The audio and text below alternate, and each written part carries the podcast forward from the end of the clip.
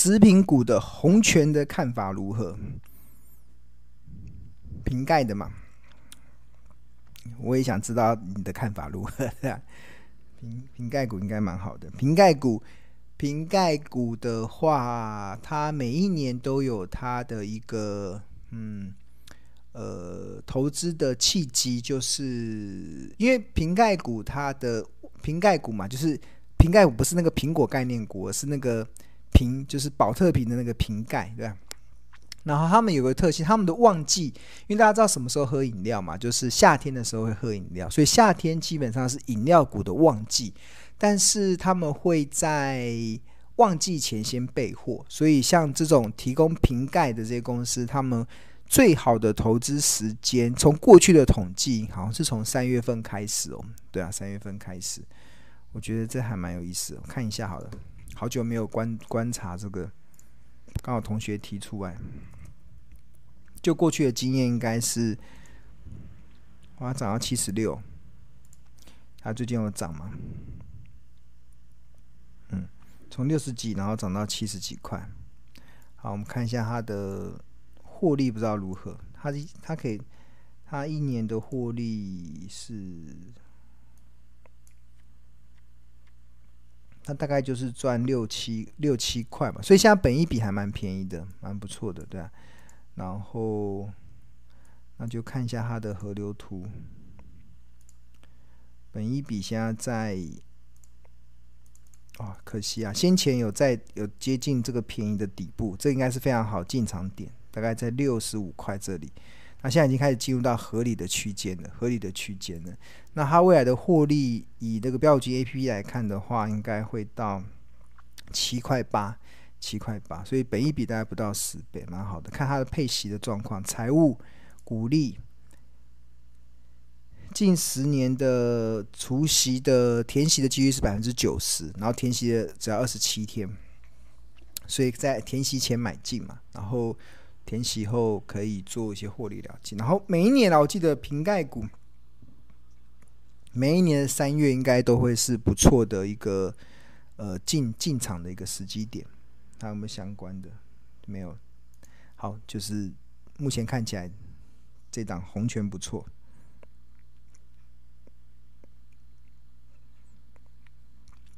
红权我有写过蛮多的文章啊，同学可以进入到我的部落格。我有一个叫孙庆龙的投资部落格，里面有非常收录了非常多的文章。然后你只要打红权，然后打孙庆龙，应该就可以找到我之前相关的一些一些文章。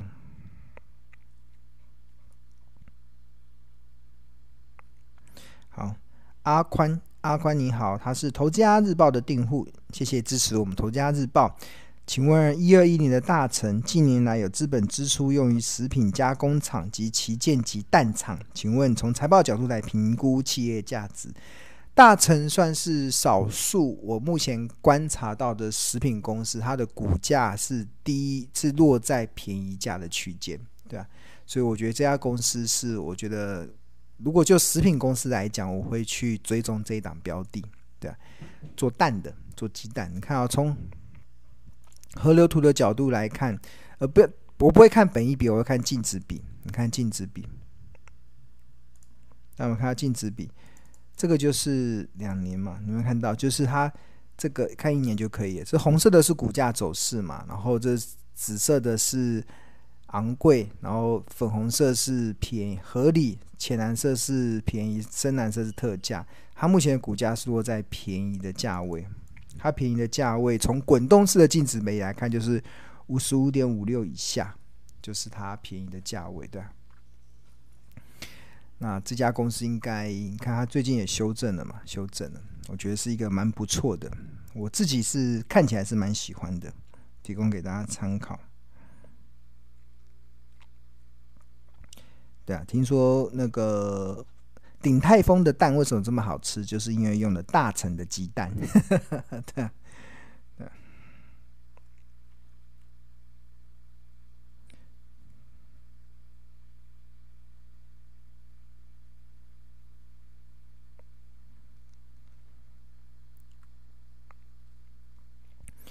好，有一位这个茶银交同学说，他刚买标股金 A P P 时不太会使用，不小心放错，现在要做系统归类整理，请问要如何删去？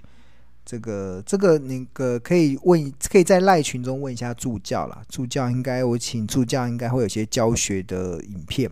我们这个 A P P 的使用其实都会有些教学影片，我们助教小编有录制一些教学影片，然后请这个我们的小编。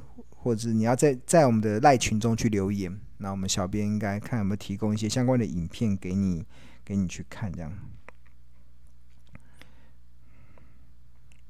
好，同学，我说为什么没有统一？统一也不错啊，只是因为刚好我在整理的时候是把涨幅比较前面的公司放在里面，那统一这几年没有涨嘛，对啊，所以它它的它涨幅它是比较落后的，对啊，你看它这几年是。你看每一档食品公司都是涨上去的，只有它跌下来的。你看我刚才讲每一档食品公司都是往上的嘛，只有它跌下，所以跌下也不错哦。我觉得统一其实如果就价值投资来讲，应该是有机会。我们看一下河流图，净值比的角度，你看它净值比的角度也是在便宜的价位，统一在七十元以下。统一值钱的地方就是它有统一超商嘛，然后还有中国统一，这这两档这两个子公司就可以贡献非常多钱的，所以我觉得这个长期来讲，这个在便宜的价位以下，不过它是平都平的不动嘛，所以你要有很大的耐心，然后看它的财务，它的除息状况如何，看一下股利。啊，近十年的填息机率六十趴，填息机率是四十七，然后最新的股利政策，它目前的值率是三点八一，好像没有很优，但是它目前的股，所以你买它股值利率比较没有办法赚得到，但是价差是有机会的，价差是有机会的。那看看最近，我们来看看最近有没有人买它好了，我们来看看筹码，最近买方最近六十天看谁要买它，哦，大家成本都是六十七块。每个成本都六十七，好像都差不多。诶，它有意思的是，它的均线是不是纠结了？你看它的，它的月线在六十七块，季线在七十块，半年线在六十九块，年线在七十块，所以它的这四条均线，短、中、长均线大概在六十九块这边纠结。蛮不错的，对啊，我觉得可以，可以。如果是我，因为我喜欢找那个均，像我会用的技术分析里面，大家看我那本书里面，我会用的就是两个嘛。我常用的是两个，一个是月 K D，然后一个就是均线纠结，这两个不错。目前看起来，统一已经进入到均线纠结了，嗯，均线纠结了。所以这位，这位。彰化制服首选，这位同学，我记得应该也是我们日报的订户的。好，然后有一位同学问，呃，银建股，这个叫银，他是日投资家日报跟 APP 的用户，想要问银建股，达利龙选股，但老师从来没提过，就是呃，会进入到龙选股，我会不会提？就是我。我，龙选股就是用财报的角度去筛选出一些标的嘛。那我会不会进一步的追踪？那当然就是要去看我个人研究的一些方向。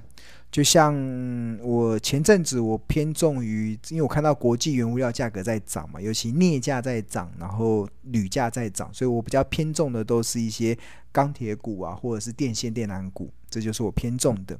然后呃，那银建股的部分，呃，每个人的认知不太一样了。那我自己对银建公司的看法是，他们有很好的殖利率。然后，但未来这一两年可能就呃，银建公司会是一个呃呃，我自己啦，这是我自己的观点啦，不一定代表正确。那就是。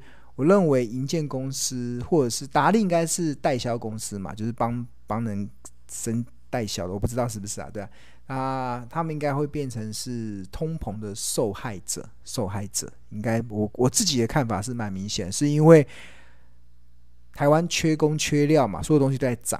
那涨完这些之后，它要必须得反映在房价上嘛。那反映在房价上，那消费者又又又又不愿意买单，又是一回事，所以会造成。很多的营建公司可能前几年收了很多比较便宜的预售款，然后后来盖房子的成本上升，所以那成本上升你有没有办法转嫁？最后就只能自行吸收。所以营建公司，我个人的看法是，它虽然有很高的现金殖利率，但是如果长期来看，长期哦，如果要把时间摆两三年，那。接下来政府的打房的政策，然后还通膨的压力，可能都会让银建公司的获利会受到一定的影响，但是如果股价落到好的价格，还还是可以介入啦，对，还是可以介入的。那我就没有再单，嗯，我的我我每天的研究就是这些嘛。那大家大同学，如果你本身是在建商的，我觉得你有更更好，因为我觉得投资这件事情最重要就是你的划定你的能力圈，你的能力圈，能力圈在哪边，你就沿从那个方向去走，就会大幅的提高你的胜率。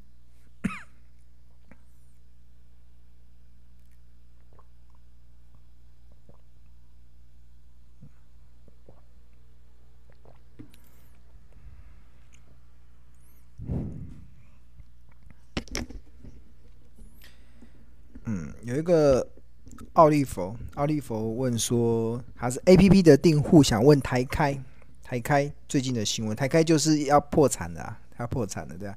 就是我们在在财务报表里面有个叫现金流量表，现金流量表里面有分为三个，一个叫做来自营运活动的现金流量，来自投资活动的现金流量，跟来自于融资呃理财活动的现金流量，然后。呃，融资活动的现金流量了。那台开的一个状况就是，呃，它的来自营运的现金流量一直都是呈现负数，就代表它赚不到吃饭钱，对啊。我之前我好像我先前的影片中有介绍过这个，我甚至还拿我上电视的时候还拿台开来当做例子，说这家公司应该会有一些财务的风险，对啊。那同学可以去回看那个新闻，对啊。那那应该是。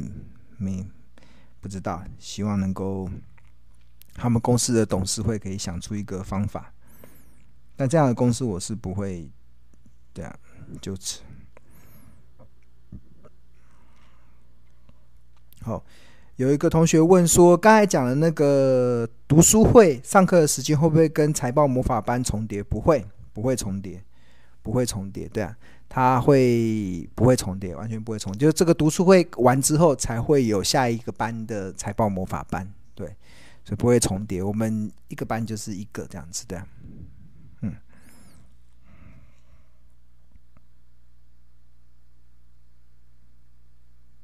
大树会不会复制保养的模式？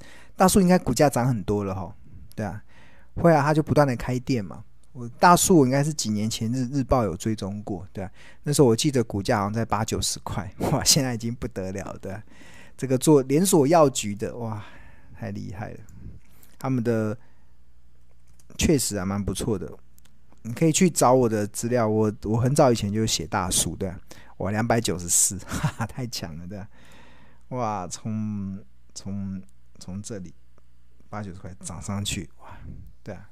蛮好的这家公司，会啊，他他没有会不会复，他已经在复制了，对，他已经在复制了。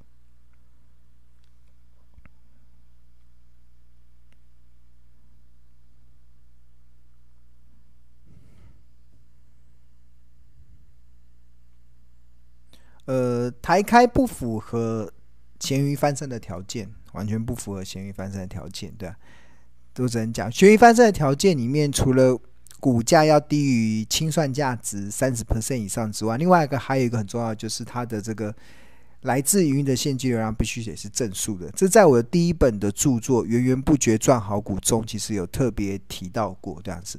所以我到时候我们的读书会的下一个 下一本可能就会是导读那个《源源不绝赚好股》，但是这个那里面比较多财报的东西啊，所以这个这个呃翻身的机会我是。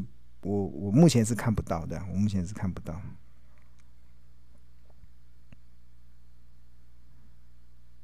然后台塑集团跟油价上涨会不会对台塑集团有？台塑集团，台塑集团，台塑集团好不好？看一下，我们这边有个自选嘛，自选里面我们来点一个零零五零的成分股，就会看到台塑集团。塑化石油，哇，好，塑化石，诶，这我们自己加的哦。哦，我们新的自选加了好多，同学们有没有发现？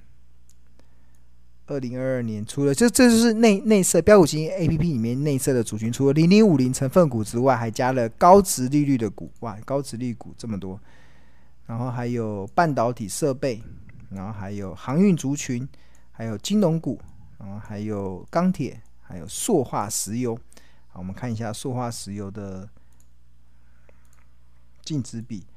台塑，我们来看台塑好了。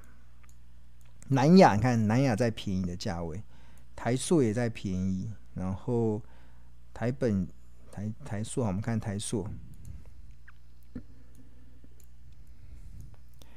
台塑目前的股价，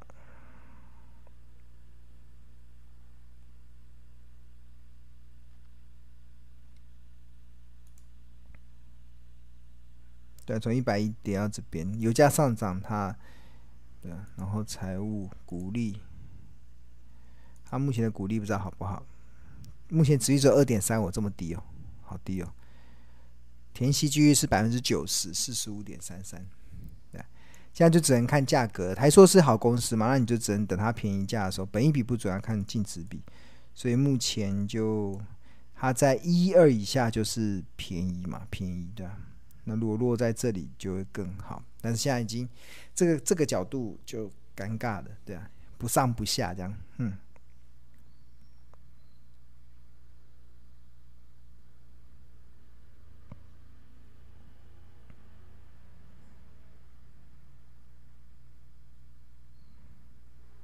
OK，哎，同学都同同学的问题都回答完了。好，那我来复习一下我们今天讲的一些重点。一开始的时候，我们有特别提到钢铁产业嘛，就是钢铁产业会是庆隆认为二零二二年的一个亮点产业。那从几个角度来讲，第一个就是整个中国的这个产量，虽然十二月份有出现蛮大的一个上升。但是因为中国大陆从二零二二年开始，各级政府它也扩大了它的这公共投资。那二零二二年一开始开春没多久，他们合计投入的资金就超过三兆人民币，比去年同期成长了一倍以上。所以这个也稍微抵消了他们的产量开出的一些负面的冲击。然后再加上美国还在持续的扩大他们的基础建设，然后还加上通膨的环境，所以这都让钢铁产业在二零二二年，我们认为还是一个不错的亮点产业。我觉得这些都具有所谓的涨价题材，就是我们今天开始一开始的一个重点。那第二个重点就是进入到就是当。整个全球进入到升息的循环的时候啊，那除了水泥类股表现会不错之外，从过去的经验来看，食品类股也是大家值得去追踪的。因为食品类股它有一个优势是什么？优势就是它可以一直涨价，它跟电子产品必须得叠价跟升级这样子的宿命相比。食品产业就是相同的东西，它可以一直涨价，消费者还是愿意买单，所以它这样子的一个优势，它也创造出它非常好的长线价值。就是很多食品公司，它都可以连续二十年、三十年，甚至我们里面所举的像像这个联华，可以连续三十八年都能够配发股利，这就是他们的一个非常大的优势。那我们根据我们过去这一年两年的一个统计，其实食品公司蛮多的公司，它的涨幅。不会输给零零五零，甚至还优于它。那即使是今年跟近一年以来的涨幅，还非常多的食品公司的涨幅都会比零零五零还要好。那未来这个趋势还是会延续，是因为升息的环境会有利于食品股的这个上涨。不过同学还是要注意，是因为我们最近看到很多大家先前热门的一些纯股的食品公司，它的股价都已经涨到了相对高的位置哦。那怎么去判断？第一个从净值比的角度来看，它已经来到了昂贵的价格了。第二个是从殖利率的角度来看，很多公司他们的殖利率都现在的殖利率都已经低于他们十年平均殖利率低非常多了。所以在这样的情况之下，你要再拿食品股来存股，长线的风险就会比较大，对啊，长线风险就比较大。那通常食品公司比较好的一个存股的时机，就是当好公司遇到倒霉事的时候，对，啊，会是一个非常好的存股时机。那最后一个重点就是，我们从四月十七号开始，我们将举办一个所谓的读书会。那读书会的内容会针对庆隆的前一本著作《十二招独门秘籍找出标股机》，我们会设计十七堂课，每天一小时，每天一小时，然后来帮助大家开始一步一一步一步的开始建立起对于投资的一些认识。那从三月二号开始，我们会开放非会员来购买。那三月九号开始会开放会员购买，那优惠价是一千七百元。所以大家好好把握这个非常物超所值的这个线上影音的导读课程。好，那今天的内容就到这边了，希望能够帮助到大家。然后我还蛮期待明天的，当然最近的行情，呃，虽然大家很多投资人都没有信心，但是我我自己的绩效却开始一直在走升。我看到很多投同学的绩效也一直在走升。很大的关键就是我们站在对的投资的节奏上。这很重要，对的投资的节奏上，自然而然你的获利就能够海阔天空，那就共勉之喽。那我们下周同一时间再见喽，拜拜。